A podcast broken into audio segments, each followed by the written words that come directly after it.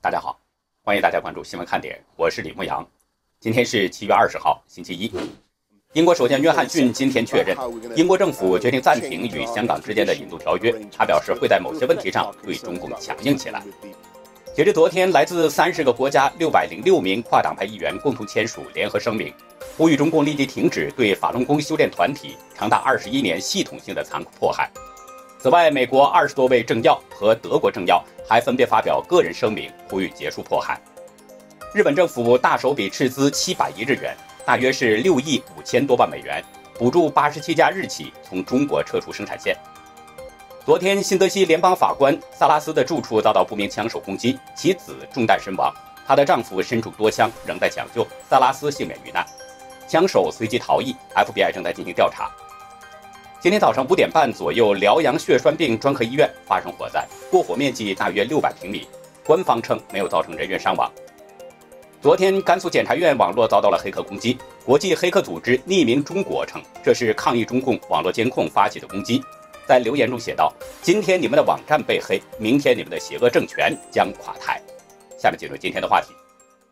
美国卫星发现，中共军队在西沙群岛永兴岛部署了至少八架战机。同时，美军增派了两架轰炸机到关岛，并且加快了在南海的布局，双方的关系正在步入险境。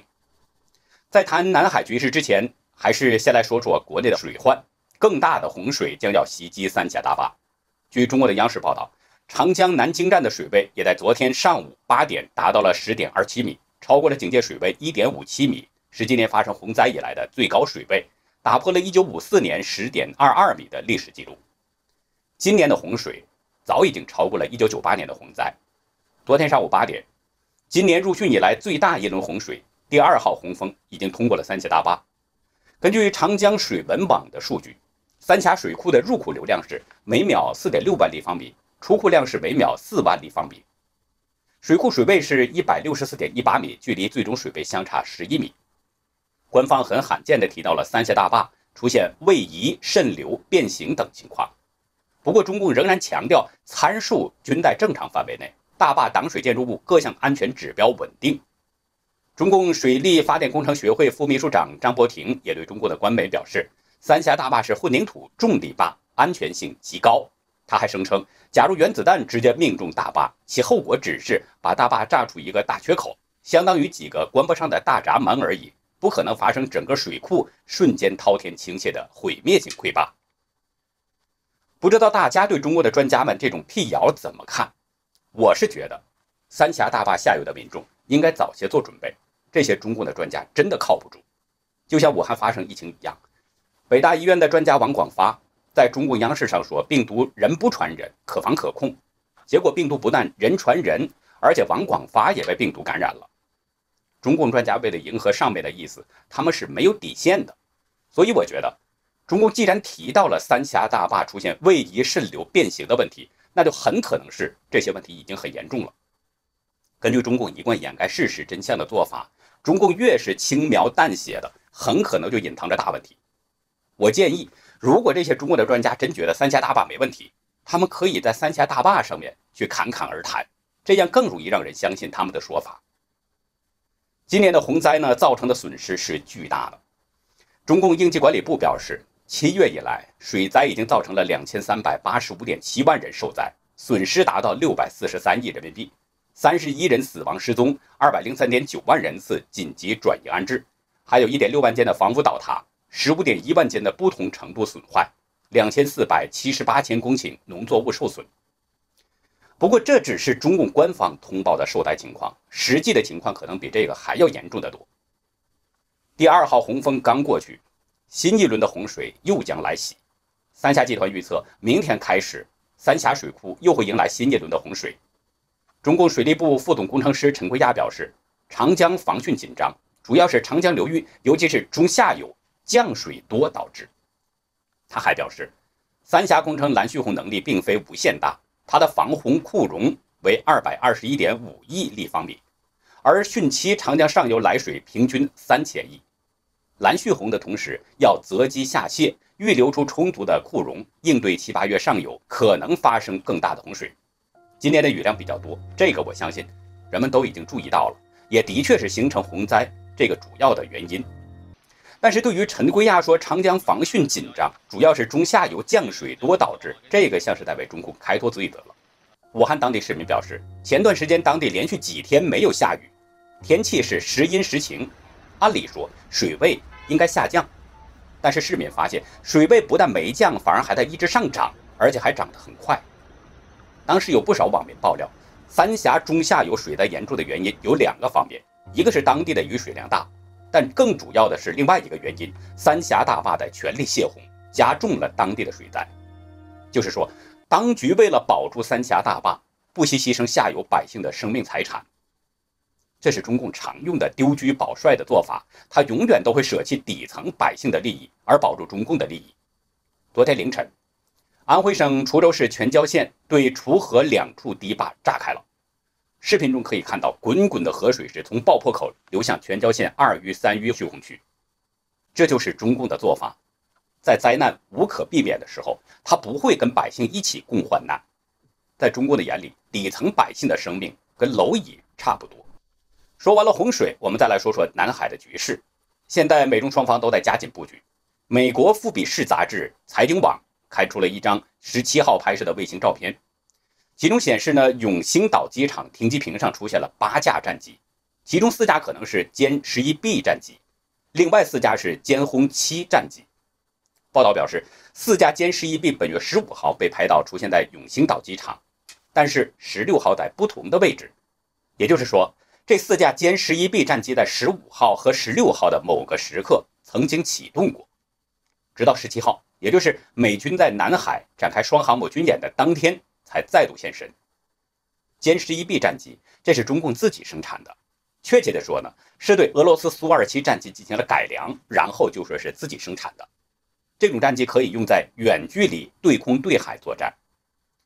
永兴岛呢是中方实际在控制的一个海岛，但是和越南有主权争议，在美中关系敏感阶段，特别是美国正式否定中共九段线主权声索的当下，中共在这里部署八架战机。存在着示强的意味，而在永兴岛部署歼十一 B 战机，目的也很明显，显然就是针对美国在南海军演的两艘航母。与中共的布局针锋相对呢，美方的动作也是接连不断。昨天，中共智库南海战略态势感知计划披露，美国空军指挥机 E 八 C 再度靠近了广东上空，这是美国军机在一周当中第四次接近南海上空。另外，美军 P 八 A 海神式反潜机。也罕见的在凌晨时分出现在巴士海峡，美军机频频接近中国广东外海。中共军事专家李杰认为，这是美军在搜集中共军舰机的数据，以便将来第一时间判断动向并采取行动。李杰表示，美军机不同型号有不同的分工，有些侧重图像搜集，有的是针对讯息、水下、水面或空中目标。另外，追踪军机动向的高尔夫九前天透露。美国空军两架 B-1B 轰炸机从美国出发，掠过太平洋，前往关岛安德森空军基地。这就意味着，安德森空军基地现在已经有了四架 B-1B。十七号，美国两艘航母打击群举行了双航母演习。据美方通报呢，超过一万两千名士兵参加了演习。这是二零一四年以来美国海军在南中国海第一次举行双航母演习。美国第七舰队表示。里根号航母打击群是海军唯一一个前沿部署的打击群，也是美国最显著的一个决心象征。美中在南海的布局，隐隐弥漫着一股火药味儿，热战的因素似乎是正在聚集。因此，外界都在关注美中之间在冷战不可避免的情况下，会不会擦枪走火呢？在人大教授石英红看来，美中之间已经开始了新的冷战。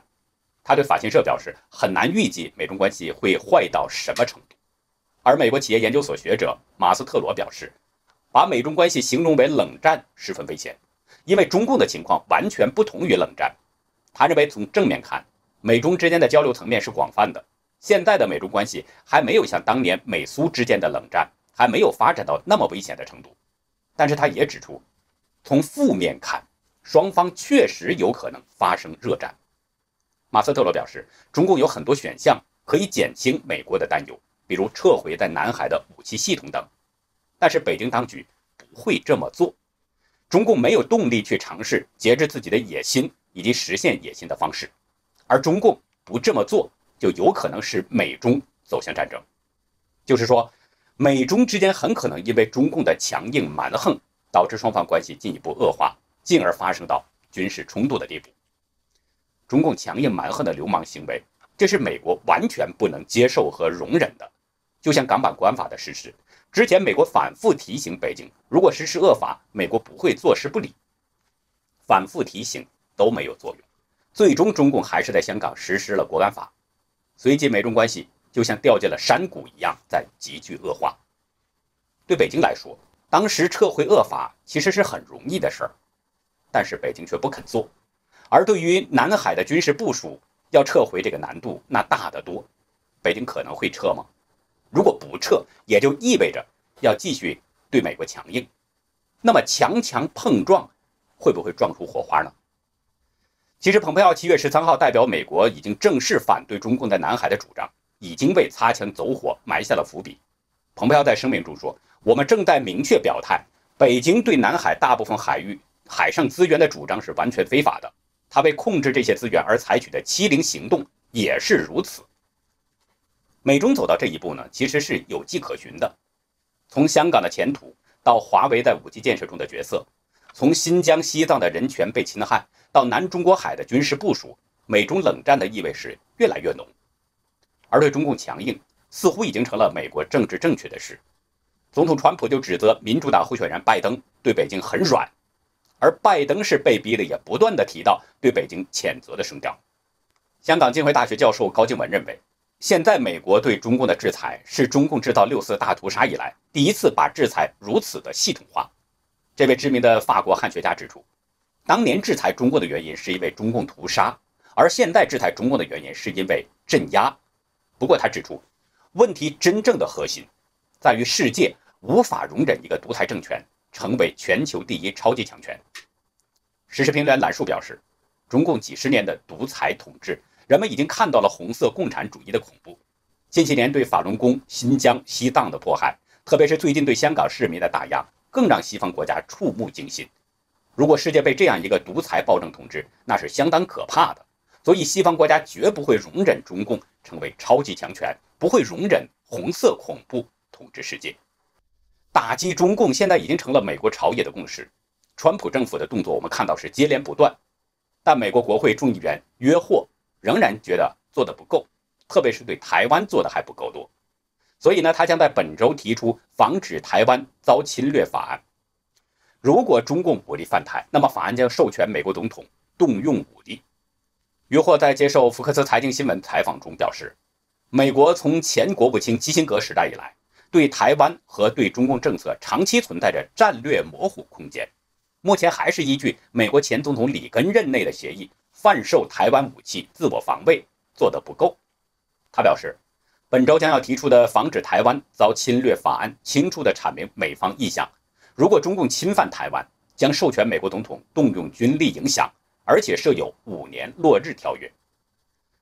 约霍指出，北京当局的行为已经表明，为了统一台湾。不惜见血，台湾从不属于中共的一部分，台湾人也不想成为中共的一部分。两岸需要和平协商，我们会看事态如何发展。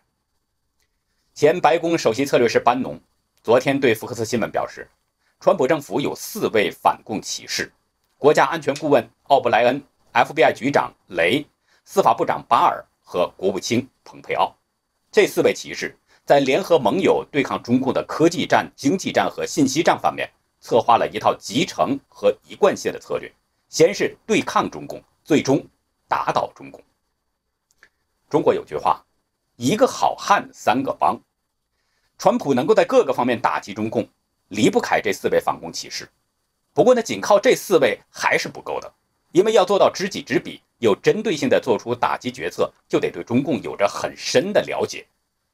美国《华盛顿时报》稍早前报道了一个独家专访，其中披露呢，出身中国、经历过文革的余茂春就是川普政府对华政策当中的一个重要推手。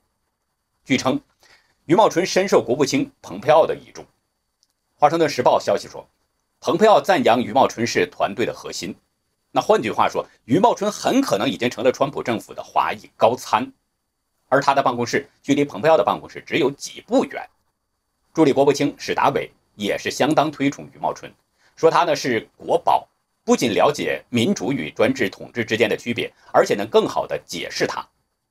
讲着一口流利中文的中国通副官顾问伯明，也是川普政府当中一位有影响力的人物。在伯明的眼中，余茂春也是川普政府外交政策团队当中的宝贵资源。伯明说，在极权主义下成长的经验，使余茂春成为极权最有力的敌人之一。我们现在经常在美国高官口中听到说中国共产党，而不是像以往一样称呼中国，这是一个非常明显的转变，意味着川普政府已经把中共、中共政府和中国人民区分得相当清楚了。而这其中也有着余茂春的努力，还有中共经常使用双赢、相互尊重等等来对别的国家讲话。但是余茂春指出，如果你真的了解中共国的语言和文化，就明白那不过是汉语中毫无意义的陈词滥调。在接受采访当中，余茂春表示，在共产主义中国长大，现在的我生活在美国梦中。我认为世界应该毫不吝啬地感谢美国，正如总统里根所说。美国代表着地球上人类最后最好的希望，我真的相信这一点。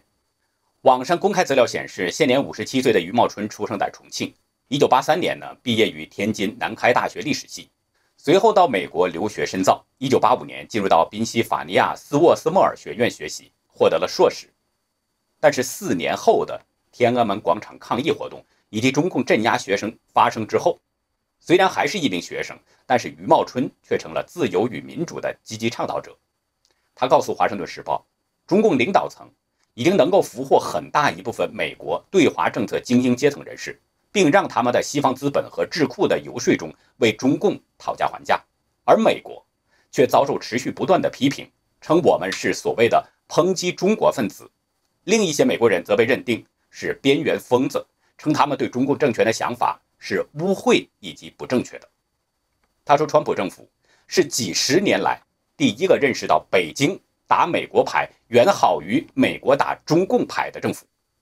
他还认为，中共国的系统实际上是由一个不愿被外面自由世界所影响的共产党统治的。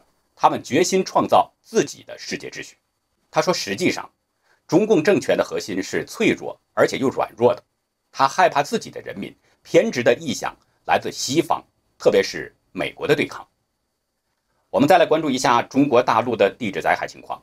今天早上七点三十六分，西藏林芝市波密县，也就是北纬三十点三四度、东经九十四点八七度，发生了四点零级地震，震源深度八千米。昨天几乎是在同一地点，也发生了四点五级地震，震源深度也是八千米。据地震网官方微博消息。昨天的地震仅仅是纬度有一点点的偏差，是北纬三十点三七度，而经度同样是九十四点八七度。同样是昨天，新疆也有两个地方发生了地震，分别是在下午的五点零二分，在新疆阿克苏地区拜城县，也就是北纬四十一点八五度，东经八十二点零一度，发生了三点三级地震，震源深度是十千米。在下午两点二十三分。